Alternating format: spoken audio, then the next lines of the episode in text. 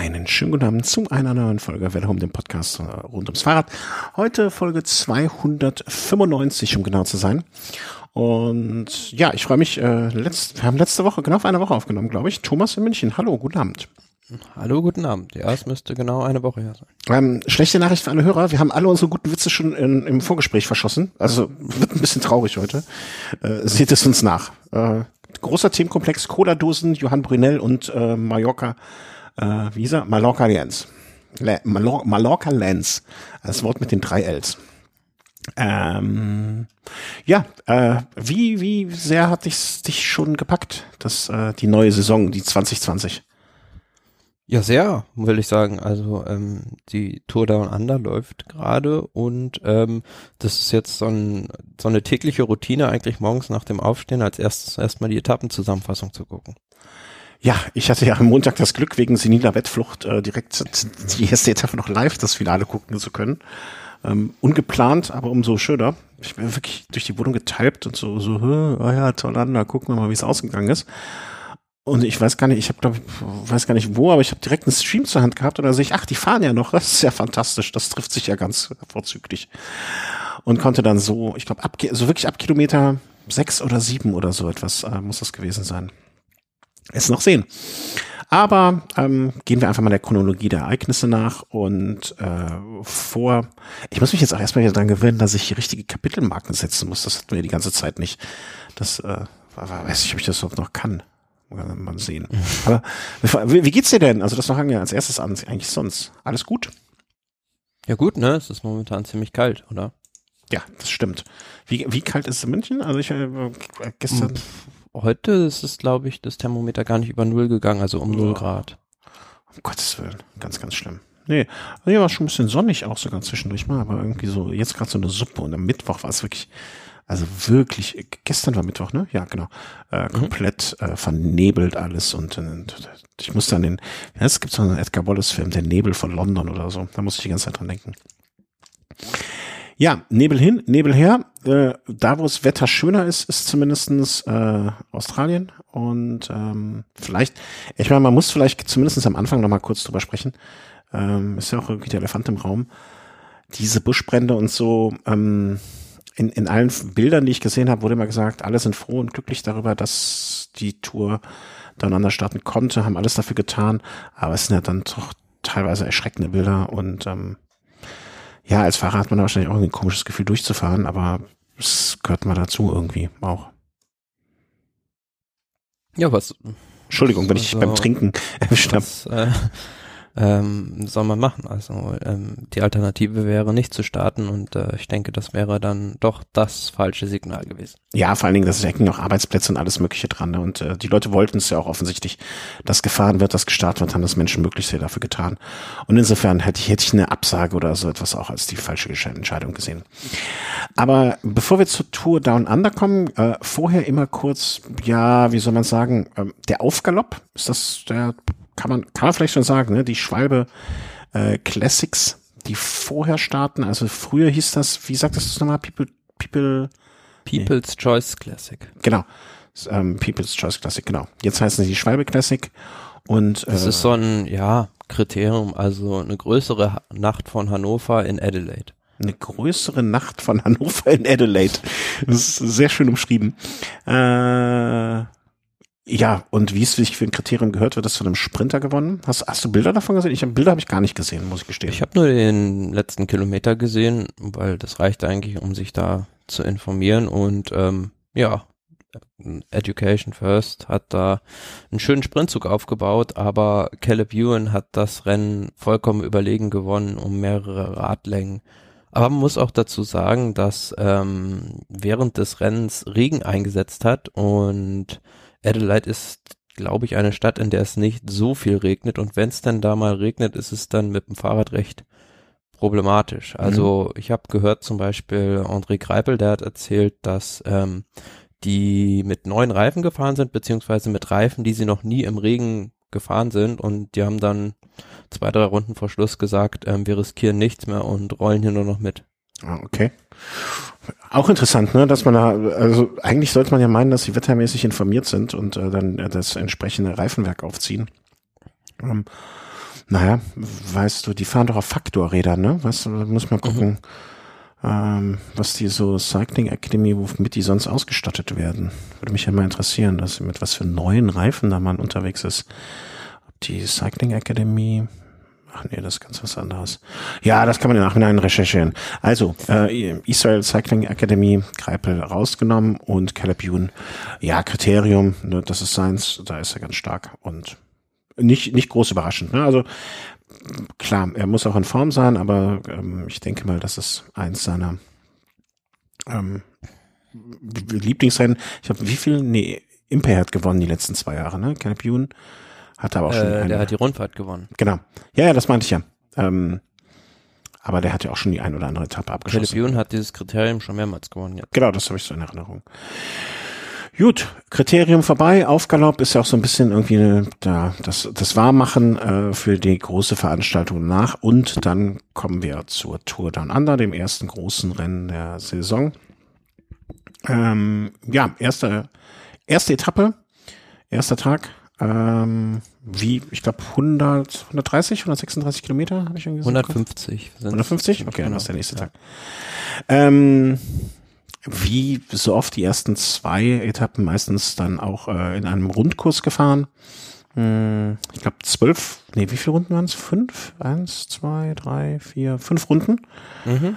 Ähm, die da Mit so einem kleinen, kleinen Berg, also es war jetzt nicht tellerflach, das war so ein Anstieg 600 Meter mit vier Prozent, also ja, jetzt nichts Dramatisches, aber das hat den Sprintern schon ein bisschen Laktat in die Beine gefahren. Ja, also da kann man, kann, kann man sich schon mal ein bisschen, naja, beschweren nicht, aber zumindestens äh, als Sprinter hat man da keine Freude dran, sagen wir es mal so. Ähm, es hatte sich relativ schnell, ich muss äh, gucken, dass ich die ganzen Etappen nicht mehr durcheinander werfe, wenn wir jetzt die drei Etappen sprechen.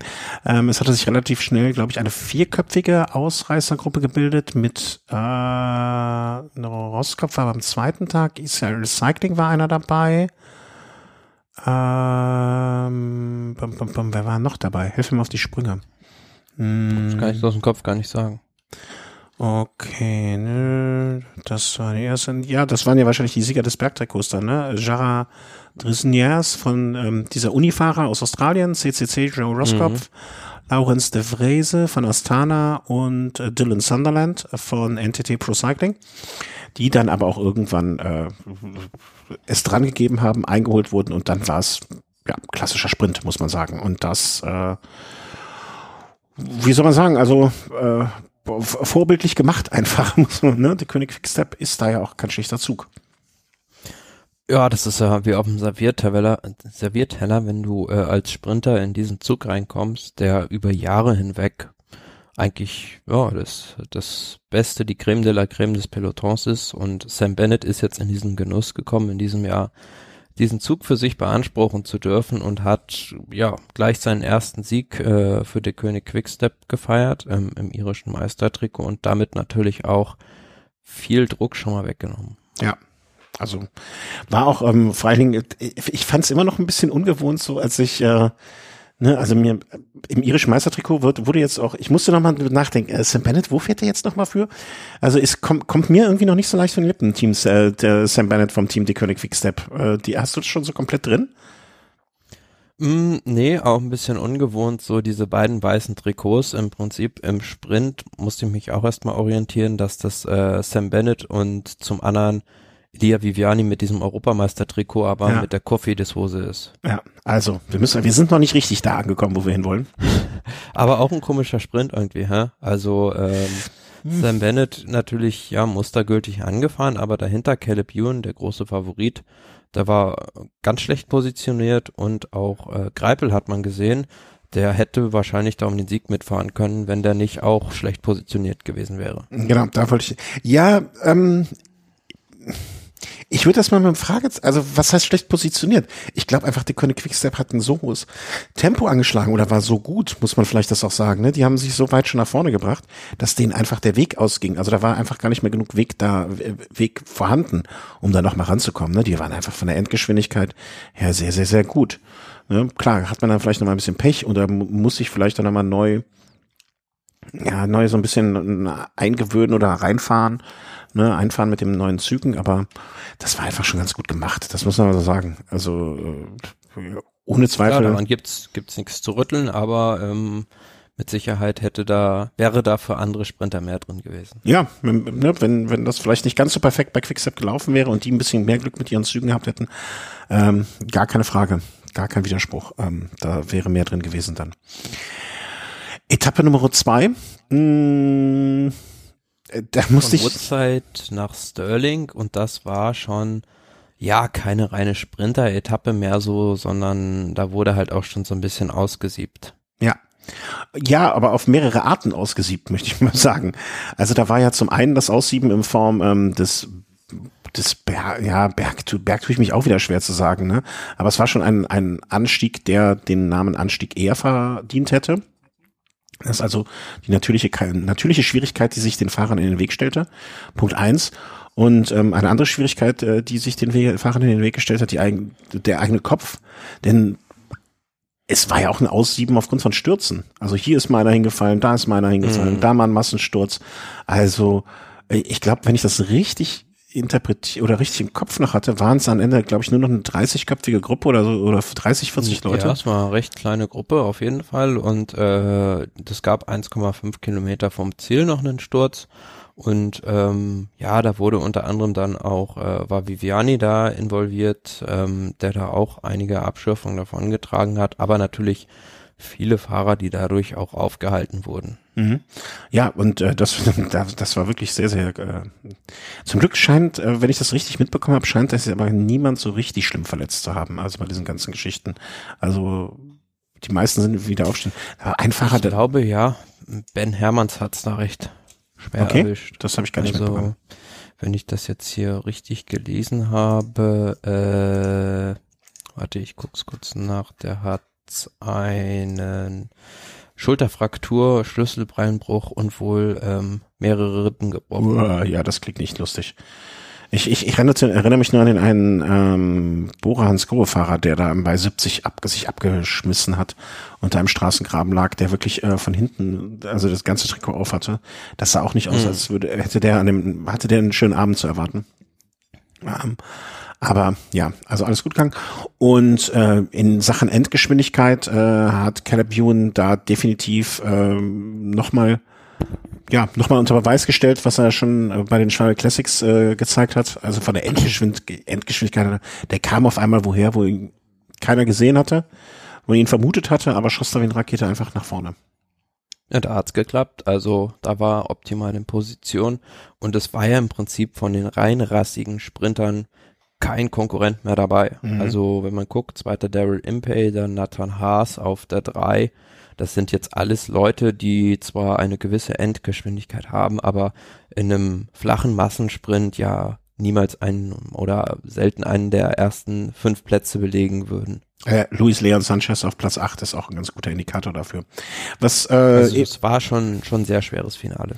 Impey hat es auch, glaube ich, ganz clever gemacht. Der hat sich ja zwischendurch immer mal wieder hier und dort äh, bei den Sprints auch mit vorne gezeigt, um was ja bei der, ähm, der Tour dann anders auch immer diese Sekunden äh, abzugreifen. Ne? Also diese ja, das war ja schon in den vergangenen Jahren, als er die Tour Down Under gewonnen hat, immer seine Strategie, ein paar Sekunden hier, ein paar Sekunden da durch, durch Boni abzugreifen und dann ähm, ja auf der letzten Rille das Ding am Wilunga Hill zu verteidigen. Ja.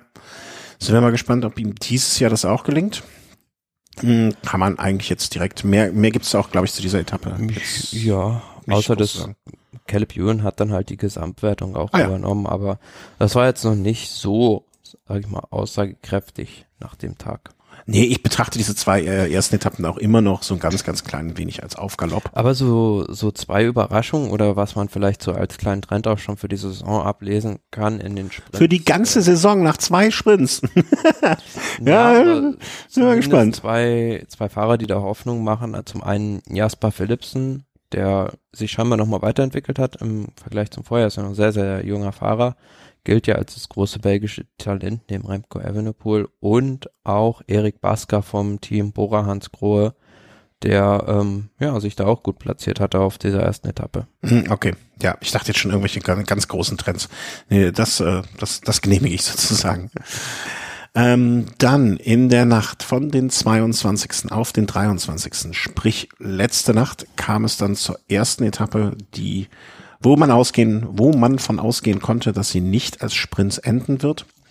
Ähm, manche, also in manchen Übertragungen hörte man auch äh, die Kommentatoren von einer Bergankunft zu sprechen. Irgendwie stelle ich mir unter einer Bergankunft äh, im, irgendwo, doch noch was anderes vor. Vielleicht sollte man das äh, relative Bergankunft nennen oder wie auch immer man das mal nennen möchte. Auf jeden Fall war es eine Etappe, wo man dann schon davon ausgehen konnte, dass sich die ersten Favoriten zumindestens an dem Tag zeigen müssen. Also wie, wie man so schön sagt, ein Tag, an dem man die Etappe, äh, die Rundfahrt nicht gewinnen, aber verlieren kann. Und ja, 131 Kilometer Anley Paracomp und dieser Schlussanstieg, den du ansprichst, mal 1,2 Kilometer mit 9,3 Prozent, ist jetzt keine klassische Bergankunft, wie man sie von der Grand Tour kennt, aber ja, so ein, so ein Ding für Pancheure. Ja. Sieht man ja auch, dass äh, so jemand wie Romain Bardet Elfter geworden ist, ne, mit 15 Sekunden Rückstand. Der hatte einfach gar nicht die Zeit, um da richtig den Motor hoch zu, hoch zu jagen. Ähm, war, glaube ich, auch so, wenn ich das recht im Sinne noch, äh, die ganze Zeit irgendwie so eine Ausreißergruppe, vier, vier Fahrer, glaube ich. Ähm, wie, so, wie so oft an solchen Tagen. Ne? Was ich gesehen habe oder was mir aufgefallen ist, ähm, dass Israel Cycling ähm, sehr oft bei den Ausreißergruppen vertreten war. Also dass, äh, dass, dass die da so sich oft und weit vorne gezeigt haben. Na klar, neues Team, die sind motiviert. Am Anfang der Saison wollen die sich zeigen und beweisen. Ja, also schön, hat mir gefallen. Hoffe ich, äh, dass das weiter so bleibt, dass es so ein, so ein aktiver Posten im äh, ist. Ja, aber diese Geschichte dieses Schlussanstieges ähm, ist ja recht einfach zu erzählen, weil die sind da unten so eine Rechtskurve reingefahren und dann ja, hat äh, ist Richie Port im Prinzip von Anfang bis oben ein Bergzeitfahren gefahren. Ja, also das war jetzt nicht, das war kein großes taktisches Manöver. Und es war auch nicht so, dass das nicht jedem äh, schon ungefähr zwei Minuten bevor die, also als klar war, da vorne geht's, äh, geht's ab und dann geht's hoch. Da war auch relativ weit aus, schnell ausgemacht, wie das da laufen wird. Ähm, Simon Yates war am, Star, äh, am Tag vorher gestürzt, äh, war aber zum Glück nicht jetzt irgendwie nachhaltig beeinträchtigt dadurch. Ähm, ist ihm gefolgt, konnte, aber das war auch irgendwie so vom ersten Moment an irgendwie schon ganz klar. Äh, er wenn er nicht erst einen, schon einen größeren Vorsprung rausgefahren, Richie Port, und hat da so ein paar Sekündchen äh, ins Ziel gerettet. Ja. Was mich noch so überrascht hat, eigentlich, ähm, also seine Attacke wurde dann vorbereitet, aber der Fahrer, der das halt gemacht hat, Juan Pedro Lopez, der ist Neoprofi, also 22 Jahre alter Spanier bei Drexiger Fredo und in seinem ersten Profirennen quasi ähm, da so stark das schon vorzubereiten. Also ähm, den hatte ich bislang gar nicht auf dem Zettel, aber scheint ein sehr hoffnungsvolles Talent zu sein. Ja, das stimmt. Also den Namen war mir auch nicht, äh, war mir auch noch nicht bekannt und ähm, ich wusste noch nicht mal, also konnte ich auch überhaupt nicht zuordnen, wo der aus welcher Kiste der auf einmal gesprungen kam. Wir haben ja schon oft darüber gesprochen, dass das Team Trek früher mal vorsichtig gesagt etwas überaltert war. Und ich bekam in der Übertragung auch eine mit 20-Jähriger dachte, oder 22-Jähriger, dachte ich auch, oh, ein Zivi haben sie mitgenommen. Ähm, aber wie du schon sagst, ne, also so richtig viel auf, auf dem Zeiger haben hat er noch nicht, wobei der jetzt ja schon noch ein paar Jahre, seit 2015 schon als Profi unterwegs ist in Teilen. Ähm, aber großsiger nicht. Aber finde ich ja gut, ne? Also dass, dass man so einem Mann dann auch vielleicht sagt, alles klar, hier, mach mal. Ne? Also äh, andererseits auch eine Verantwortung, ne? Also Richie Port, an dem, also für Richie Port ist das ja durchaus eine Veranstaltung, äh, die er nicht mal so nebenher mitfährt, sondern wo er durchaus äh, seine, sein, wie sagt man, hm, sein Stempel aufdrücken. Sein Stempel aufdrücken, ich wollte irgendwas in den Boden stecken, aber Stempel aufdrücken passt auch, das sage ich vielleicht sogar besser. Ähm, ja, Yates reingekommen, Ron Dennis war das das war, glaube ich, vorgestern, als er den Platten hatte, vorher noch, ne? Also das war, ah, glaube ich, nicht bei Etappe 3. Aber Ron Dennis bei Team Ineos, also offensichtlich äh, scheint, ich will nicht sagen, dass der jetzt der große Kapitän ist bei der Rundfahrt, aber zumindestens scheint es so zu sein, dass die für ihn fahren oder dass er derjenige Schon ist. der Mann, der für den man fährt, ha? Ja, also dass man, dass man ihm das Vertrauen entgegenbringt. Ich meine, muss man ja auch mal sehen, ne? Auf der, wie du eben sagtest, auf der letzten Rille ankommen. Der ist auf der letzten Rille, hat er da seinen Vertrag bekommen und fährt dann nochmal mit. Ähm, und dass man dann so kurz darauf, also so lange ist er ja noch nicht unterwegs, dann schon für ihn da fährt, das äh, klar, er hat das sich über Jahre vielleicht auch ein bisschen Vertrauen erarbeitet. Ähm, ist sehe ich gerade auch nochmal Sieger 2015, also kann sich da durchaus ähm, bewegen bei der Rundfahrt, aber äh, hätte ich jetzt nicht uneingeschränkt vorher vermutet. muss man so rum zu sagen. Dass Ineos so für ihn fahren wird. Wen haben die denn noch mit dabei? Naja, okay. So, für wen sonst? Fragen wir mal so. also, es ist jetzt nicht die Ernst-Art-Truppe, die sie da mitgenommen haben. Da ist das schon in Ordnung. Ja, und äh, mit diesem Sieg ähm, äh, heute, warte mal, was habe ich denn hier falsch? Ich habe Team Ineos noch auf. Mit dem Sieg heute hat sich dann natürlich auch Richie Port äh, vor Daryl Impey und Robert Power vom Team Sunweb ähm, das Gesamtklassement natürlich geholt. Und ist jetzt die Frage, reicht das schon? Also wird er es ab jetzt verteidigen? Ja, die Frage ist halt, ähm, sein Hauptkonkurrent wird ja Daryl Impey sein, ob der auf einer der nächsten Etappen oder auf den beiden nächsten Etappen noch so viele Bonifikationen sammeln kann, dass er nochmal ja, vor Richie Port rücken kann. Ähm, weil auf der letzten Etappe zum Wilunga Hill wird es natürlich schwierig für ihn, da vor Richie Port zu landen. Ja, also um es äh, zeitlich einzuordnen, der Impey liegt derzeit sechs Sekunden zurück. Wenn man jetzt mal einfach, äh, warte mal, wie groß war der Abstand heute? Ich glaube zehn Sekunden, irgendwie sowas, kann das sein? Äh, fünf Sekunden. Fünf Sekunden. Ich sag mal, wenn es hart auf hart kommt, äh, könnt, hat Richie Port wahrscheinlich dann noch mal bei so einer Art von Anstieg oder bei Melunga Hill noch mal ein bisschen mehr, wenn er da zehn Sekunden rausfahren könnte, zehn, 15 Sekunden vielleicht, Vielleicht kann man das auch noch im letzten Jahr, wie, wie da der Abstand war. Hm, da hat äh, Impey, warte mal, General Classification interessiert mich jetzt. Wilunga Hill. Letztes Jahr sind sie zeitgleich reingekommen. Von, ja, sind, sind zeitgleich angekommen. Hm. Das, ja, äh, aber da war ja halt, also da war halt die Rennkonstellation so, dass Richie Porter unter Zugzwang war und theoretisch, ja, wenn es jetzt so bleibt, muss er halt nur reagieren und das kommt ihm halt viel mehr entgegen. Ja. Also ich sag mal so, ich guck mal, wie war denn letztes Jahr nach Etappe 3, die sind ja meistens relativ vergleichbar. Ähm, wie war denn da die Situation letztes Jahr? Ja, da war letztes Jahr nicht sehr vergleichbar. Da war Richie Port, aber es war auch ein andere, anderes Profil, andere Etappen. Ja, in diesem Jahr hat man ja die Rundfahrt vielleicht bewusst auch etwas schwerer gemacht, damit auch dann mal wieder ein einheimischer Fahrer gewinnt. Ja. Also nicht vergleichbar mit letztem Jahr. Äh, sechs Sekunden im Moment liegt Richie Port vorne. Ähm, Wir wollen aber auch nicht unerwähnt lassen den sehr guten Platz, den achten Platz von Simon Geschke. Ja, genau. Ähm, Warte, jetzt hast du mich aus, hast du mich ausgekommen. Wenn, ich gehe mal davon aus, ne, wenn Impey das so mitmacht wie sonst auch immer, wird er sich vielleicht, also ich kann mir gut vorstellen, dass es wirklich zu einem Showdown gibt am letzten Tag, was für uns als Zuschauer oder ja, Leute, die aufstehen und morgens dann die Zusammenfassung schnell sich noch anschauen, ähm, für uns dann natürlich nur interessant sein kann. Also, wer, vielleicht muss ich dann auch noch den Wecker stellen äh, am kommenden. Wann ist das dann? Dann ist das die Etappe auf Freitag, auf, auf Sonntag, Sonntagmorgen, mhm. fünf, fünf Uhr vor der Glotze, was will man mehr? Das fängt der Tag doch schon richtig schön an. Ach ja. Naja, äh, was glaubst du jetzt, wer wird's machen? Reicht es für Port oder wird Impena sich noch die Punkte ich holen? Ich denke schon aufgrund der, ähm, ja, durch diese Etappe mehr oder beziehungsweise diese eine schwierigere Etappe, die wir jetzt heute hatten, ähm, wird's für ihn, wird sich das für ihn wahrscheinlich, denke ich mal, aus, ausgehen. Also ich würde es ihm auch gönnen. Ja, ich denke auch ich sehe da, ähm, ich, ich meine, klar, es sind drei Etappen. Wir haben erst Halbzeit, ne? Also da, da fließt noch viel Wasser äh, die australischen Flüsse runter, bis das am Ende vorbei ist. Aber aber wer, wer weiß, vielleicht äh, gibt es auch einen lachenden Dritten. Also warum soll nicht auch beispielsweise Simon Geschke die Rundfahrt gewinnen? Woran, ja, den hätte ich jetzt nicht als allererstes auf dem Schirm. Ich dachte eher so eine Konstellation oder so, so eine Geschichte. Ich meine, wir Mitchelton, äh, warte mal, was sind wir hier? Mitchelton Scott, Simon Yates sie haben natürlich auf, auf der anderen Seite mit Simon Yates noch einen äh, zweiten Fahrer, mit dem sie sozusagen ein bisschen spielen können, aber das bringt dir halt wenig, wenn du ähm, nicht das Terrain dafür hast. Also die haben jetzt ja im Prinzip nur noch diese letzte Etappe zum Wilunga Hill und das Ding ist halt so ein hm, kurze. Guck mal, guck mal, ich weiß jetzt, ich sehe jetzt hier keinen keinen keinen Maßstab, ne? Na, okay. ich muss mich korrigieren. Naja, 1,6 Kilometer mit 8,7 Prozent ist ähm, bei Etappe Nummer 5 nach Victor Habe ist so 25 Kilometer vorm Ziel ein kleiner Anstieg. Hm. Mhm.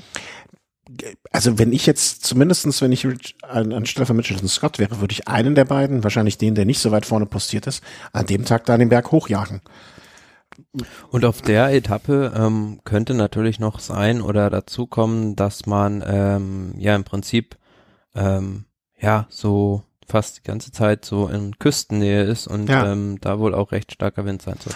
Also ist, ich will nicht sagen, dass sich Möglichkeiten bieten, aber Mai, wer nichts wagt, der nichts gewinnt. Also versuchen kann man es ja, ne? Und dieser Kirby Hill, ähm, ja, fast neun Prozent, anderthalb Kilometer. Ich kann mir schon vorstellen, dass man da, wenn man, wenn man es auf Biegen und Brechen muss, da was versuchen kann. Also muss ich mir auch den Wecker für Samstagmorgen stellen von einem Tagster. Kein Spaß. Naja, ist halt Radsport. Was will man machen? Gut, haben wir, glaube ich, alles zusammengefasst, was es äh, zu sagen gibt zu diesen drei bisherigen Etappen und was uns in den nächsten Tagen erwartet. Und mhm. äh, ja, ich freue mich darauf, was da noch so kommen wird und uns präsentiert wird. Ich finde es auch immer einen schönen Einstieg. So, so mit Zusammenfassungen, ne, dass man da nicht wirklich die ganzen fünf Stunden vor der Glotze rumhängt und äh, so langsam in die Saison auch für uns als Zuschauer muss ja erstmal wieder warm, warm schauen. Sozusagen. Gut, was haben wir noch? Kommt, glaube ich, jetzt schon der Programmpunkt Sonstiges. Mann, Mann, Mann. Ja, so ein paar Rennmeldungen noch, ne? Also ja, was, was sich so gesammelt hat. ähm, ich würde, glaube ich, dann anfangen mit der deutschen Meisterschaft, die für 2021 ähm, eine Lokalität gefunden hat, was ja in den letzten Jahren auch nicht immer einfach war, um es mal sehr, sehr vorsichtig zu sagen. Nö, also im letzten Jahr war das auf dem letzten, aber wirklich allerletzten Drücker, dass es auf dem äh, Sachsenring stattfinden konnte mhm. und jetzt hat man für 2020, also dieses Jahr schon Stuttgart gefunden im letzten Jahr und jetzt sogar schon für 2021 einen Austragungsort der deutschen Meisterschaften, nämlich das Sauerland rund um Winterberg. Ich muss ja gestehen, Sauerland ist jetzt, ne, also ich, ich wüsste geografisch, wo ich es hinpacke, aber ich weiß jetzt zum Beispiel nicht so eine deutsche Meisterschaft und äh, Rundkurs, also ist ein Rundkurs von, ich glaube, gar nicht so weit, ne, gar nicht so lang, also irgendwie 1, irgendwas Kilometer, nee, 15 Kilometer, komm, komm mal übersehen. Ähm, ich meine, 15 Kilometer Rundkurs, wie viele Runden werden die fahren? Wahrscheinlich irgendwie so 10, 12 Stück mindestens, gehe ich von aus. Ähm, da könnte man sich ja durchaus na, zwei Stunden Autofahrt könnte man ja vielleicht mal auf sich nehmen, von uns aus hier. Nö, ist ja doch da bei dir in der Ecke, also nicht so weit entfernt. 140 Kilometer, morgens mit dem Rad hin. Mhm. Und dann irgendwie wieder gucken, wie man nach Hause kommt. nee, äh, ja, also 140 Kilometer würde ich je nachdem, äh, wie, wenn da jetzt nichts irgendwie so, könnte man ja schon mal auf sich nehmen. Ja, und das ist dann halt mal wieder eine recht anspruchsvolle Strecke, denke ich, weil es da rund um Winterberg gehen soll. Und äh, ja, so wie ich das gehört habe, ist da die Gegend äh, topografisch etwas kopierter. Ja, also wird auch gesagt, ne, also steile Anstiege, kurze und steile Anstiege, äh, Klassiker-Terrain. Ich bin gespannt. Also, ne, das, äh, das klingt interessant. Ja, Muss mal. ja nicht immer ein Sprinter deutscher Meister sein. Nee, überhaupt nicht. Im Gegenteil. Ich finde das ja wie bei den Weltmeisterschaften, dass man das so ein bisschen aufteilen sollte. Äh, durchaus eine gerechte Sache. Und äh, für André Greipel wird es wahrscheinlich eh ein bisschen spät. Gucken. Es, wir haben auch ein paar gute neue deutsche Fahrer. Oder schon gar nicht mehr so neue Fahrer, aber deutsche Fahrer. Ja, ich ähm, denke da vor allem so an Maximilian Schachmann oder einen Lennart Kemner zum Beispiel, ja. die sowas sehr mögen müssten. Genau, bin, bin gespannt. Und äh, am wichtigsten erscheint mir ja, dass man da jetzt mal so ein bisschen Planungssicherheit schon hat.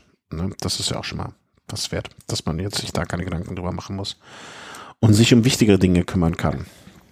Ähm, zweite Meldung zu einer Rundfahrt oder zu einem Rennen oder wie man das auch immer nennen mag. Ähm, und da muss ich sagen, das habe ich überhaupt nicht mitgekriegt. Ich hatte eher mitbekommen, dass, äh, wie heißt er hier, äh, nicht äh, Jeff Bezos wegen mit nach einer WhatsApp-Nachricht äh, das Handy ge ge ge gehackt war. Aber es wird noch was anderes aus dem Bereich. Die Oman-Rundfahrt wurde nach dem Tod des Sultans abgesagt. 40-tägige mhm. Staatstrauer, was für ein schwieriges Wort. Krass. Also ich meine, gut, der, der Herr war wohl äh, 50 Jahre Regent und acht, ist jetzt fast 80 geworden. Ich denke mal, dem ging es nicht schlecht in seinem Leben, hoffe ich jedenfalls für ihn. Aber jetzt so 40 Tage Staatstrau und all solche Sachen absagen, finde ich eine krasse, krasse Nummer. Also da dürfen weder Sportveranstaltungen noch äh, Konzerte beispielsweise in dem Land dann stattfinden. Also stell dir vor, in Deutschland äh, würde irgendein Politiker sterben und dann würde die, die Bundesliga für 40 Tage nicht spielen. Also da würden ja die Leute auf die Barrikaden gehen. Stell dir vor, Macron wäre tot und die Tour de France würde deswegen ausfallen. ja, das wäre auch eine, eine ähnliche Geschichte. Da, ich meine, klar, ne, ich weiß jetzt nicht, ich, der Oman, ich weiß zu wenig über den Oman, als dass ich mir jetzt da ein Urteil darüber erlauben müsste, ob das jetzt, äh, welche Art von Regierungsform das ist und ähm, ob das jetzt ein Diktator war. Sultanat, absolute Monarchie, besitzt gleichzeitig eine Verfassung, also keine Ahnung, kann ich nichts zu sagen, aber ich sag mal so, das äh, finde ich schon eine, eine arge Hausnummer. Äh, für den Radsportzirkus denke ich mal, dass das jetzt äh, äh, also für mich persönlich ist es man das einzig Schöne daran diese Bergankunft am Jabal al-Aqda, diesem Green Mountain gewesen, mhm. weil das so ein ja so ein äh, guter Formindikator für viele GC-Fahrer war und der fällt jetzt natürlich weg, aber auf der anderen Seite bin ich jetzt auch nicht so sonderlich traurig darüber, weil es da eigentlich fast die TV-Bilder gab von dem Rennen. Nach der, äh, bei der Rangliste der Pressefreiheit 2019, welche von Reportern ohne Grenzen herausgegeben wird, belegte der Oman Platz 132 von 180. Hm. Ich sag mal so, Vielleicht dürfen die deshalb keine Bilder von dem Rennen zeigen. Mag auch sein, aber wäre jetzt auch, also jetzt, wo ich gerade nochmal drüber nachdenke, finde ich das äh, völlig übertrieben und äh, oben, naja, also 132 von 180, überleg mal, mein Gott, äh, muss es da eine Diktatur sein. Ja, Omanov hat abgesagt, das haben wir damit äh, hier so gemeldet. Ähm, nach dieser Meldung bin ich nicht traurig drum. Was haben wir denn noch? Äh, jetzt kommt nur noch so vermischtes, sonstiges. Äh, Groupama FDJ verlängert bis 2024 ihr Spons Sponsoring. Wie lange sind die eigentlich schon dabei? Das ist schon relativ lange. Also da muss man sich, glaube ich. Äh, ja, also ähm, also FDJ zumindest. Die sind ja in dieser Form beziehungsweise unter Francis de Jeu vielleicht noch bekannt, äh, auch schon seit 1997 dabei und äh, ja. Groupama, das ist ja so ein ja, Versicherungskonzern, glaube ich. Ähm, die sind jetzt auch erst seit die sind neu, seit drei, zwei, drei Jahren, Jahren glaube ich, zwei, drei Jahren sind die dabei. Aber auf jeden Fall haben da jetzt beide Hauptsponsoren verlängert. Mal eine erfreuliche Meldung. Da hat jetzt ein Team ganz lange Planungssicherheit und ähm, ja, natürlich für die das große Ziel in dieser Saison mit Thibaut Pinot endlich die Tour de France zu gewinnen. Ja, ich glaube, wenn das dann ist, dann werden die ihn noch mal direkt weiter verlängern. Ähm, ja, wenn die dem äh, ein Denkmal bauen. Dann kriegt, nee, dann kriegt er eine, kriegt er eine bessere Lebensversicherung. Thibaut, äh, hier bessere Konditionen für deine Lebensversicherung. Gar kein Problem. Ab, ab sofort beitragsfrei. Äh, Banken und Versicherungskonzern, genau. Ja, also die, die, die, die, die man gerne mag. Nee, Banken gibt's ja solche und solche, wie überall. Ähm, Brailsford setzt auf Bernal und äh, Thomas. Hm. Hm. Was soll das denn? Warum schreiben Sie meinen Froome jetzt schon ab? Ähm, an dem zu, ah, möchte ich kurz einen Einwurf an dieser äh, Stelle. Vielen Dank. Ich muss jetzt kurz den Namen suchen, weil mit Namen bin ich so schlecht, äh, für den Kommentar zur letzten Folge, wo ähm, auch gesagt wurde, hier mh, sinngemäß, äh, keiner möchte mehr Froome sehen, äh, weil ne, hat, hat, hat man so seine Probleme mit, mit dem Herrn und so. Der Fortunist, genau. Äh, danke für deinen Kommentar und die, äh, der Austausch darüber. Ja, mit allem, was du sagst, hast du in gewisser Art und Weise recht, aber das Schöne ist, äh, wenn es um Fantum gehen würde und so weiter, dann hätte der FC Bayern München auch keine Fans. Das kann man ja nicht alles rational erklären, wenn man da pro, pro eines gewissen Teams ist oder Sympathien hegt. Sympathie ist ja nicht rational erklärbar. Und ähm, ja, also ich würde Froome gerne sehen, aber wenn Brailsford ihn schon abschreibt, das äh, werde ich nicht als gutes Zeichen. Entweder er will ihn Na, abschreiben, abschreiben tut er ihn ja nicht, sondern nur, ähm, wie zu sagen, wo wir gerade bei ähm, einem Versicherungs- und Bankenkonzern waren, der will auch eine Versicherung haben, nämlich für die Tour de France und dann nimmt er dann lieber einen sicheren Wert wie Bernal und Thomas wie im letzten Jahr mit und äh, Froome sozusagen als äh, ja Bonus. Die Münchner Rück oder was? Die Rücke. Ja, eigentlich war es ja mal ursprünglich so, schwebte es im Raum, dass Bernal den Giro und die Tour fahren sollte, aber jetzt ist man davon wieder zurückgerudert, vielleicht auch ein bisschen vor dem Hintergrund, dass man gesehen hat, dass äh, Froome nicht die vielleicht erwarteten Fortschritte in seiner äh, bei seiner Rückkehr macht und ja, hat man die beiden auf jeden Fall ähm, dabei, aber ich denke, wie ich es in der letzten Folge schon gesagt habe, selbst wenn Froome sein altes Niveau wieder erreicht, wird es ganz, ganz schwierig, sich teamintern gegen Egan Bernal durchzusetzen. Aber die Geschichte Froome, fünf Siege, ne, das, das, ich glaube, dass man in dem Team sehr viel dafür riskieren wird, diese Geschichte wahrzumachen. Also das ist klar, aber ähm, wie dieser schöne Filmtitel schon heißt von Garen Thomas, The Road Will Decide. Ja, ja, ist, ich, ich befürchte, das wird nicht sein. Also ich glaube nicht, dass das der Fall ist. Das habe ich zur Hälfte gesehen bisher. Ich war erschrocken über das schlechte Englisch von Bernal. Ich meine, das ist noch ein junger Knabe, der wird noch viel dazu lernen. Aber irgendwie war ich in dem Moment ein bisschen schockiert. Ähm, ich weiß es nicht. Also die, die, die Frage, die dahinter steckt, ist ja, die Geschichte, die man mit fünf Siegen Froome schreiben würde, ist diese Geschichte so groß, dass man das Risiko eingeht, vielleicht den zweiten Sieg von Bernal dafür zu riskieren? Ja, das ist ja die Abwägung. Das ist ja die Abwägung, die man machen muss. Wenn es die Möglichkeit geben würde, mit Froome zu gewinnen, sicherlich, und Bernal ein bisschen besser wäre, würde man das klar äh, auch so machen. Aber ich denke einfach, dass Bernal so viel besser sein wird, dass Froome gar, gar nicht die Möglichkeit hat, äh, zu gewinnen, beziehungsweise dass dann, wenn man Bernal zurückpfeifen würde, ein anderer Fahrer aus einem anderen Team gewinnen würde. Genau das, das ist ja genau das ist, glaube ich, die Frage. Die Frage ist nicht, ist wie viel, wie viel besser ist Bernal gegenüber Froome, sondern ist Bernal besser als der Rest? Ich glaube, das beziehungsweise das, ist äh, Froome mit dem Rest konkurrenzfähig. Ja, ja, genau, genau, genau, genau. Ne? Also in Bernal werden die das Geld kennen. Ich weiß nicht, äh, ich, ich hoffe, wenigstens ein Hörer kennt die Szene. Es gibt äh, in dem schönen ähm, äh, Film, ich weiß gar nicht mehr von wem, nicht Film, Serie, Key Royal, äh, an dieser Stelle werde ich es verlinken, äh, die Szene, wo Mario Adolf äh, dem einem Reporter sagt, dann kaufe ich dich, dann stecke ich dir vorne und hinten rein, das Geld. Und dann, so wie das mit Bernal auch machen, die werden ihn kaufen, die kaufen im Dorf, die kaufen im Familienschloss und alles. Also ich glaube, die Frage wird nur sein, wird Froome, ist Froome ähm, konkurrenzfähig an der Stelle. Und selbst wenn die nur eine kleine Chance sehen, werden sie, glaube ich, versuchen, diese Geschichte zu schreiben. Da bin ich fast felsenfest von überzeugt. Aber wir werden sehen. Also, ne, The Road, Decides. Ich würde sagen, The History, uh, The History will show. Wir warten mal ab, was da kommt. Und weil Thomas ist ja auch noch da. Also, ne, und aber wer weiß, was bis dahin auch passiert. Wir haben jetzt Januar, äh, ne, da ist noch ein halbes Jahr. Da da, da wird auch noch viel Rad gefahren und viele Cola-Dosen transportiert. Ähm, ich, ich finde, finde, ich frage mich, warum so eine Aussage von Brailsford nach außen getragen wird. Das ist auch so der Aspekt bei der Geschichte, ne? Was, was, soll, was soll das? Ja, warum nicht? Also, das ist ja klare Kommunikation. Man muss ja planen können auch. Ja, aber du musst ja die Pläne nicht nach außen tragen. Ich, ich glaube nämlich, damit will er ihn auch ein bisschen ansticheln. Also nicht verärgern, sondern so nach dem Motto motivieren. Ich glaube nicht, dass du den noch, den noch ansticheln musst, weil der hat sich selbst schon, macht sich selbst, glaube ich, den meisten Druck. Ja, na gut, dann weißt du es mehr. Und er gibt ja auch seinen äh, Termin für ein Comeback bei der Tour, der UAE Tour, den Arabischen Emiraten. Also wir müssen noch knapp Heute ist der 23. Genau noch einen Monat warten. Einen Monat. Ja. Vier Wochen genau noch. Ja, ein Monat sind ja vier Wochen, ne, in dem Fall. Ähm, ja, aber in genau, äh, am 23. Februar, ein Monat noch, dann geht's wieder rund mit Flumi. Wir sind, also ich, ich glaube, bis dahin ist auch alles so viel an, äh, an Spekulation. Das orange Trikot steht ihm auch gar nicht, das müssen wir mal sagen.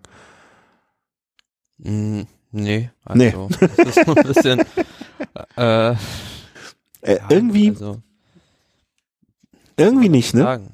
Nee, da kannst du nichts zu sagen. Das musst du einfach so sagen. Also, das andere war irgendwie, ich weiß auch nicht. Ähm, wegen Bernal, dem steht das zum Beispiel, finde ich. Naja.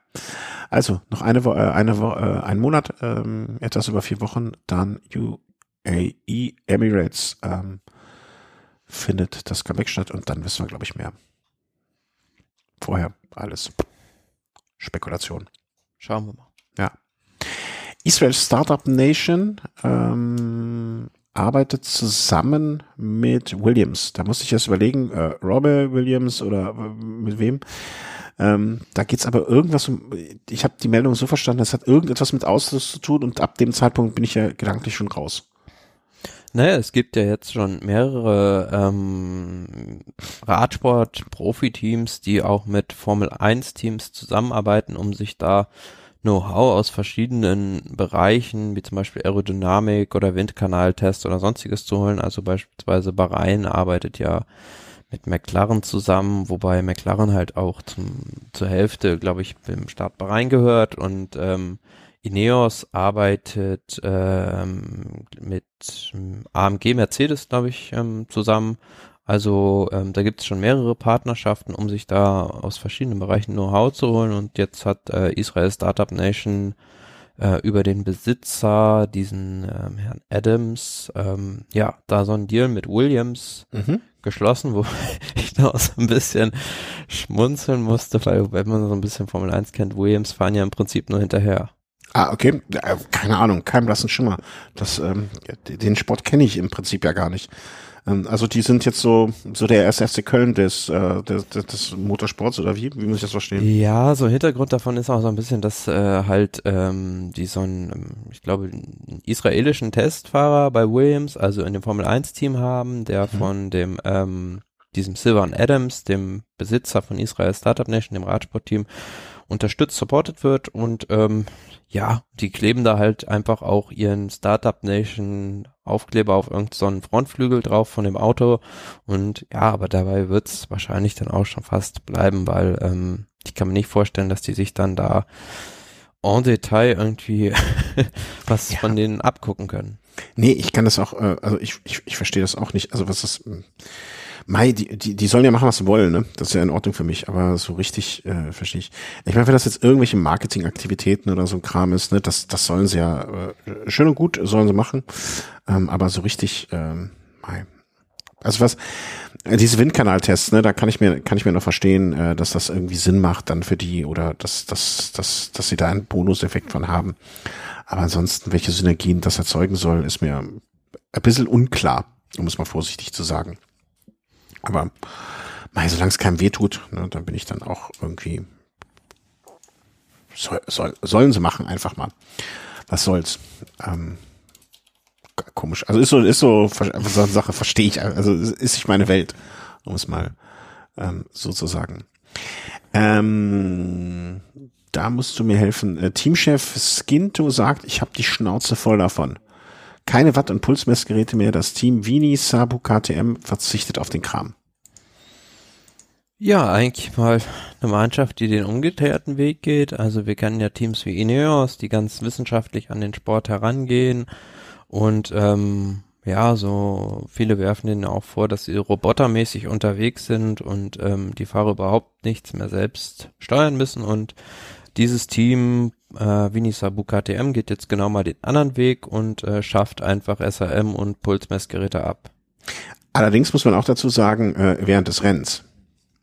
Klar, logisch, weil ähm, im Training ist es natürlich sehr gut zur Trainingssteuerung, aber ähm, der Sportdirektor oder Teamchef Luca Shinto sagt ja auch, ähm, die Rennfahrer verlieren dadurch äh, das Gefühl fürs Rennen und ähm, es schadet mehr, als dass es ihnen im Rennen nutzt. Mhm. Ich weiß, dass deine romantische Ader da drin, äh, da dein romantisches äh, Herz da ein bisschen höher schlägt. Ich finde es ein bisschen, also ich, das so rigoros von oben zu sagen, ich würde es den Fahrern einfach freistellen. Ne? Also zu, sozusagen, wir schaffen den Kram ab, finde ich, finde ich nicht so die richtige Entscheidung. Also ich finde, das entmündigt auch so ein bisschen den, den Fahrer dann an der Stelle. Ne? Klar, das ist so ein bisschen, also das sollte man eigentlich im Prinzip schon jedem freistellen und sowas wäre eher etwas, was äh, vom Weltverband kommen müsste für alle Teams und nicht von einem Teamchef jetzt für für seine Sportgruppe. Also mhm. ist für mich so ein bisschen, hatten die glaube ich mal vor einem Jahr oder vor zwei, ähm, na, ähm, eine mhm. Meldung von einem Teamchef, auch von einem unterklassigen Team, der seinen Fahrern Badverbot erteilt hat. Ja, genau, genau, genau. Ah, da habe ich, da fällt mir ein, habe ich noch diese Woche, ich habe den Namen wieder vergessen, bitte sieh's mir nach, Vogel. Ähm, wie kam ich, wie kamen wir denn da drauf? Äh, es gab auch mal ein Ira ein relativ hohes, hochfahrendes israelisch, ähm, ähm, iranisches Radteam. Schlag mich nicht tot, ich weiß den Namen nicht mehr.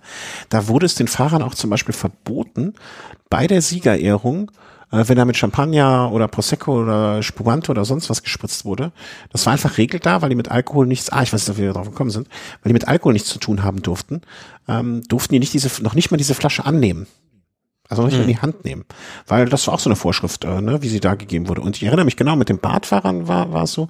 Und ähm, so kam mir nämlich drauf, diese Woche ist auch die Meldung rumgegangen, dass das Team Lotto Sudal äh, absolutes Alkoholverbot für alle Teammitglieder und für alle Fahrer bei Rundfahrten, Rennen und äh, Trainingslagern ausgerufen hat. Hm. Also für alle Beteiligten. Es sei denn, jemand hat Geburtstag. Wahrscheinlich haben jeden Tag irgendeiner Geburtstag. Nee, äh, sei denn Geburtstag oder äh, irgendwelche Siege. Ne? Also danach dürfen die wahrscheinlich den nächsten Champagner schon dann trinken und äh, die Betreuer sich den richtig einlöten. Aber ähm, ansonsten ist das komplett, wurde verboten. Und, ähm, ja, aber wir kennen oder viele kennen wahrscheinlich dieses berühmte Bild von Adam Hansen, der in Alp d'Huez da aus so einem Bierbecher angenommen hat. Während des Rennens dürfen die natürlich weiter, weiter, das ist ganz klar. Da darf betankt werden, bis es, bis, keine, man soll ja viel trinken während dem Sport. Achso, du meinst, die füllen dann statt Wasser während des Rennens Bier in ihre Genau, genau, auf den letzten, letzten drei, vier, fünf Kilometern. da geht's ja, da hat ja jetzt keiner was, das ist ja Auslegungssache, ne? Und ich dachte immer, es wäre das Tramadol gewesen, was die schweren Stürze da verursacht. Nee, nee, nee, nee, nee, war einfach zwei Promille. Das war gar keine Frage. Vielleicht sollte man dann statt Dopingtests, Dopingtests dann Alkoholkontrolle? Äh, die Fahrer einem Ziel alle pusten lassen. Ja. Aber einmal kurz hier mit der Alkoholkontrolle. Bringen die Franzosen nicht auf solche Ideen. Obwohl in Frankreich wird das, glaube ich, ganz laissez-faire gehandelt. Apropos Dosen. Ähm, Cola-Dosen. Hat man jetzt seit gestern gehört, es gibt auch Cola-Dosen mit zwei, also mit doppeltem Boden. Ne? Da schraubst du oben auf und dann hast du so eine Wand außen, die macht das auch alles noch schön kühl, was da drin ist. Und innen drin, hupp da hupp, sind die Schnellmacher. Was für ein Ding. Ähm, die meisten werden es wahrscheinlich schon mitbekommen haben. Ich spiele an auf die kommende Biografie, ich glaube heute oder morgen erscheinende, erschienende, äh, ersch erscheinte äh, Biografie von Rudi Pevenasch, namens tituliert Der Rudi. ich wusste, wie wir den Namen so lange lachen. Ja, der Rudi packt aus. Wie viel ich sag mal, wie viel Prozent der Sachen, die dort erzählt werden, glaubst du, haben wir, wir in irgendeiner Form, die sich dafür interessieren, schon irgendwo gehört? Oh, ich schätze mal 90 bis 95 Prozent der Sachen oder ja, also fast alles würde ich sagen. Ich glaube auch nicht, dass da so richtig viel Neues rauskommt. Da werden wahrscheinlich solche Randnotizen, die selbst die größten Fahrradnerds noch nicht gehört haben, irgendwo mal gefallen Mir stellt sich eher so die Frage, was ist jetzt die Motivation für den jetzt dieses Buch zu schreiben? Geld. Also äh, ja, ist es wirklich nur das oder steckt da vielleicht noch ein anderer Hintergedanke da, weil ja, keine Ahnung. Also das ist so bisschen was, was mich so umtreibt und ähm, aber ich, ja, ich hätte irgendwas zu sagen gehabt, hätte das ja auch schon früher gemacht. Mhm. Ich glaube nicht. Also ich kenne Rudi Pervenasch jetzt wirklich nicht. Also überhaupt nicht. Ähm, gar kein bisschen. Ich habe noch nie mit ihm gesprochen. Ich möchte mit ihm auch nicht in Verbindung machen. Nein, aber ähm, ich kann mir voll. Also was mich irritiert ist, oder was, was ich komisch, der Zeitpunkt, ne? Also A, der Zeitpunkt der Veröffentlichung. Ne? Also wenn ich jetzt ein Verleger wäre, würde ich so ein Buch nicht jetzt veröffentlichen, sondern irgendwie. Dann würde ich es halt vor der Tour de France veröffentlichen. Genau, absolut. Ne? Da, da würde ich gucken, dass ich diese, diese, so hart das jetzt klingt, aber diese Kuhmelke so gut es geht und das machst du jetzt nicht im Januar, äh, nicht nach dem Weihnachtsgeschäft. Da, da, da, also wer kauft, also jetzt im Moment würde ich da, finde ich schwierig. Punkt eins. Punkt zwei, mh, mm, ich hab, mir hat mal ein Vögelchen gezwitschert, dass Rudi Pevenasch und Jan Ulrich immer noch ganz enge miteinander sind und dicke Kumpels. Jetzt ist Jan Ulrich ja jetzt zum Glück mal so ein paar Wochen, Monate irgendwie von der Bildfläche mehr oder minder verschwunden. Man kriegt nichts mehr mit, ne? Wenn ich jetzt ein angenommen du angenommen ich wäre der Rudi und du wärst der äh, wärst der Ulle, ne? Und du hättest dich jetzt gerade mal so ein bisschen gefangen und wärst jetzt mal so ein bisschen wieder auf einem guten Weg. Und ich hätte hier ein Buch in der Schublade liegen, dann würde ich mir doch als guter Kumpel denken, pass mal auf, ob das jetzt jetzt veröffentliche. Wie alt ist Rosi Pavinasch? 67? Keine Ahnung. Mhm. Habe ich so irgendwie so im Kopf die Zahl? Oder ob ich das mit 68 veröffentliche, kriegt auch kein Haar nach. Ja? Mache ich doch im nächsten Jahr. Lass ich den Ulle noch mal ein bisschen zur Ruhe kommen und so weiter. Finde ich jetzt unter Freunden, Freundschaftsteams aber vielleicht, ja gut, also. Ein, ne, wäre jetzt ein Gedanke, den ich zumindest hätte. Ja, Punkt B. Ähm, dritter Punkt, was hat er zu erzählen und warum? Naja, entweder Geld, ne, Geld weiß nicht, wie es bei ihm gelaufen ist, ne? Was, was, was er sich so zur Seite gelegt hat. Geld vielleicht ein Grund, Geltungssucht, ne? Oder immer im, er hat ja auch jahrelang als Fahrer, später als Betreuer so immer im Mittelpunkt gestanden. Und ähm, jetzt komplett abgemeldet irgendwo. Vielleicht will er einfach nochmal in die Öffentlichkeit, will nochmal seine Geschichten erzählen können und so weiter. Wobei in Belgien er, glaube ich, doch oft im Fernsehen und überall gefragt wird. Hm, weiß nicht, ob das so richtig der Grund dafür sein kann. Aber ja, gut, ähm, vielleicht ist es auch einfach so, dass er weiß, dass er jetzt am Lebensabend angekommen ist. Ja. sich sagt, ähm, bevor ich von dann gehe, muss ich euch noch was erzählen. Ja, oder vielleicht, ne, genau, das war der Punkt, den ich jetzt vergessen hatte in meinem ganzen äh, hier, ne. Vielleicht auch einfach irgendwie eine Krankheit oder so, ne? Vielleicht ist er krank und äh, ist noch nicht nach außen gedrungen und ich ähm, glaube, also ich weiß jetzt nicht mehr genau, aber er hatte, glaube ich, auch schon äh, Ja. Krebs. Prostata oder irgendwie sowas, ne? Also der war ja schon mal krank, ne? Vielleicht ist da wieder irgendwas oder Also für, für alle, die sich auch da ein bisschen vielleicht für den Hintergrund interessieren, ist ganz interessant. Ich weiß nicht, ob das noch online abrufbar ist, aber es gab im letzten Frühjahr von den Frühjahrsklassikern von Sportzeit, dem belgischen Fernsehsender, mal so eine äh, Dokumentation oder vielmehr so eine ähm, Talkrunde, wo diese ganzen alten belgischen sportlichen Leitergrößen an einem Tisch saßen und über die Vergangenheit gesprochen Mhm. haben. Also da saßen Walter Gode, Froth, ähm, Johann Breunel, Rudi Pevenage, ja, halt all diese alten belgischen sportlichen Leiter und die Verbrecher. Dann, haben dann ihre ähm, Vergangenheit Revue passieren lassen oder beispielsweise José de Cauva, der heute Kommentator ist beim belgischen Fernsehen, aber der damals ähm, sportlicher Leiter auch von Greg LeMond war und ähm, ich meine, es war so, der ist selbst äh, mal dafür in die Bresche gesprungen, ähm, die Gehälter des Teams äh, aufzubringen und hat das Geld aber nie wiederbekommen und hat bis vor drei Jahren dafür bezahlen müssen. Mhm. Was ich auch so, äh, äh, vielleicht mal so eine Randnotiz, also wie, ich will nicht, ich will das Wort mafiös nicht benutzen, aber eigentlich ist, fällt mir kein besseres ein. Es wurde ja jetzt bei allen Meldungen, es gab ja so ein paar vorab, ne, also Spiegel berichtet und weiß der Geier wer noch alles, so ein paar Ausschnitte schon, ne. Da wird ja in einem ähm, Satz auch hier erwähnt, ne, an diesem Tag besuchte mich der ehemalige Mountainbiker Alberto Leon, wir nannten ihn Alibaba, der dann also als Tourist verkleidet ähm, irgendwie unterwegs war, der ist ja mit 37 gestorben. Ne, der also tief in diese ganzen Doping-Geschichten ver, verstrickt war, ähm, der auch ähm, vor Gericht schon ausgesagt hatte, dann nur auf Auslagen drauf war, der ist dann auf einmal, ich, ich weiß gar nicht mehr woran, aber der ist zumindestens auf einmal relativ kurzfristig, äh, ja genau, gehen von einer Selbsttötung aus. Ne? Ein ganz klarer Fall von Selbsttötung. Ähm, ne? Also dass, dass da wirklich mit den Leuten auch nicht gut Kirschen essen ist. Also Ja, also wissen wir ja auch nicht genau, was da. Nee, das ist natürlich alles reine Spekulation, ne? Und Asterix und Obelix, äh, die Decknamen fand ich auch sehr lustig. Aber ich bin mal gespannt. Also, was wir auch schon erwähnt haben, ähm, das Buch von Jeff der Hund ist ja auch nie auf Deutsch veröffentlicht worden. Hat mir Nee. noch jemand echt gesagt. Auch interessant, ne? K- Kann mir jetzt nicht vorstellen, dass der, ich weiß nicht, ob das auf Holländisch oder auf Flämisch war, dass, dass dieser Markt so viel größer ist als der deutsche, dass man äh, das Buch nicht zumindest hier irgendwo in einer kleinen Auflage aufgelegt hat. Kurios. Hm, ja, also weiß man jetzt nicht genau. Nee, auch ähm, dann auf warum- irgendwie. ja. Ja, ja, genau. Na, also vielleicht war auch der Herr einfach ähm, zu unglaubwürdig in vielen Dingen, keine Ahnung. Ähm, aber nun ja, warten wir mal ab, ob das Buch von äh, Rudi Pervenage dann auf Deutsch veröffentlicht wird und wann. Und ähm, ja, sonst müssen wir es wohl auf, äh, auf Flämisch lesen. Mir hat aber heute jemand auch gesagt, dass Flämisch lesen gar nicht so schwer ist. The Kleedkammer heißt die Sendung. Ah, Ja, die Kleiderkammer, ne? die haben wir auch damals verlinkt, glaube ich. Da bin ich mir sehr, Ja, sehr sicher. Das kann gut sein. Ja. Das-. Lief ungefähr vor einem Jahr. Und Ja. ähm, ich weiß nicht, vielleicht findet das noch irgendjemand online.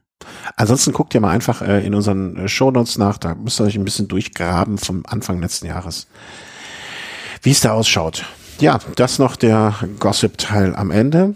Am Ende? Nein, nicht ganz am Ende. Wir möchten nochmal ähm, auf das in der letzten Sendung vorgestellte Spiel kommen, ähm, wo wir eine Liga gegründet haben sozusagen, also dieses Pro Cycling Game ich, ich fasse es nochmal sehr, sehr kurz zusammen. Ähm, es, es, Im Prinzip ist es so dieses typische äh, Managerspiel, ja, also Sportmanagerspiel, äh, wo ihr ein Team habt, äh, wo dann der Wert von Fahrern steigt oder sinkt und äh, ihr Punkte kriegt, wenn ein Fahrer gut abschneidet irgendwo. Wie ich schon beim letzten Mal sagte, also ich fange sowas sehr enthusiastisch an und äh, wie ein Strohfeuer, obwohl das mit den Feuern jetzt gerade im Hinblick auf die zueinander vielleicht nicht der schönste Vergleich ist, aber äh, bricht's bei mir auch wieder zusammen und ist dann irgendwann lande ich ganz hinten. Hm, aber was ganz, äh, wie sagst du gerne, formidable ist, wir haben es beim letzten Mal drüber gesprochen und seit dem letzten, da waren wir, glaube ich, zu fünft oder zu sechst in der Liga, kann das sein? Habe ich das noch mhm. richtig im Kopf? Und äh, unsere Liga ist angewachsen auf ähm, mittlerweile 25 Personen und das äh, finde ich ganz hervorragend, ganz herausragend und ähm, das freut mich sehr. Mir fehlt noch so eine kleine Chat-Funktion oder so irgendwie was bei dem Spiel. Fällt mir ja, das äh, habe ich noch nicht entdeckt, dass es sowas gibt. In, also es wäre halt mal ganz gut in dieser Liga irgendwie so eine Board oder so ein Board, ne, wo man einfach mal so äh, so so einen Kommentar hinterlassen kann oder so. Aber ja. ähm, was ja der Fall ist, äh, also ne, wir, wir werden das ab jetzt immer wieder so ein bisschen einfließen lassen, aber immer am, als letzten Punkt in der Sendung. Das heißt, wenn euch das nicht interessiert, dass ihr es skippen könnt. Das äh, als Hinweis. Ähm, aber die Entwickler sind da ja auch äh, einigermaßen fleißig unterwegs. Also ich weiß nicht, ob das heute Morgen ähm, gelesen hast auch, dass ein bisschen an den Regeln geschraubt wurde, ne? Also wie, wie viel mehr ein, also wie der Wert eines Fahrers steigern kann, weil einige Fahrer sehr oft gekauft wurde, dadurch der Wert immens hoch ist und so weiter und so fort. Ähm, deswegen kann ich mir auch gut vorstellen, dass wenn man solche Wünsche an das Team heranträgt, ne, wir hätten hier gern so ein Board oder so ein Message-Board oder Chat ist vielleicht schon zu komplex, aber irgendwie sowas wäre vielleicht eine Idee, ein internes Board-Board, äh, nee, Teamboard, also etwas werde ich auf jeden Fall mal vortragen. Also den mal schicken als Idee. Finde ich, finde ich ganz Einfach, wo, wo man was schreiben kann, auf jeden Fall. Das wäre schon mal sehr hilfreich. Ja, also wäre also hilfreich, ne? Ich, ich finde, das ist kein Muss, aber das wäre einfach so ein nettes Gimmick noch am Rande. ne? Also mehr nicht. Und ähm, ganz besonders möchte ich mich bei einem Hörer bedanken, äh, werde ich ja noch persönlich machen, an äh, das Team Gruppetto.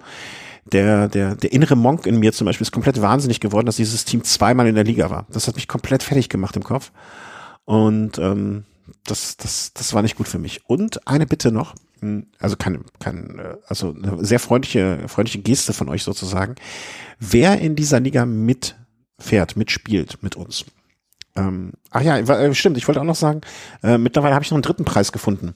Also äh, erster Preis wird ein DT Swiss Trikot, was ich hier liegen habe. Äh, zweiter Preis eine DT Swiss Mütze und der dritte Preis wird äh, gestiftet von, warte mal kurz, ich habe es hier notiert von äh, von mir. Ach, guck mal an. Ähm, ich habe noch eine sehr, sehr schöne äh, Taxflasche, eine Trinkflasche. Nichts Besonderes, war auch nicht teuer, aber ich finde diese Flasche einfach sehr, sehr, sehr schön. Und ähm, die passt dann auch, wenn die Liga ausgewertet ist, äh, in diese Zeit. Deswegen werde ich dann noch eine Taxflasche dazu packen für den dritten, damit auch der dritte noch was hat. Ähm, das ist Einschub. Und was ich eigentlich sagen wollte, meldet euch doch bitte mal als Kommentar unter der Folge.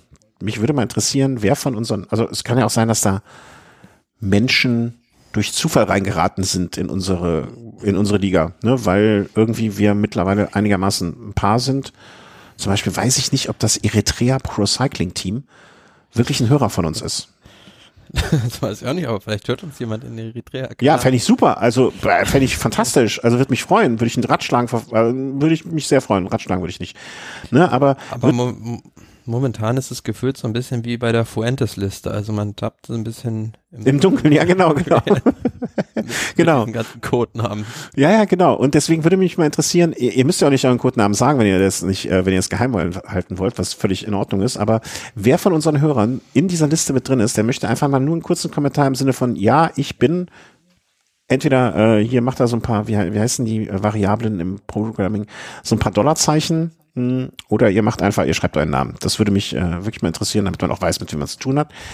Ich bewege mich auch unter einem Pseudonym. Ähm, ich bin das schwarze Trikot im Moment auf Platz vier, was mich immer noch sehr ärgert, dass ich diesen einen Falschkauf gemacht habe, aber äh, wurde jetzt von Matzels überholt.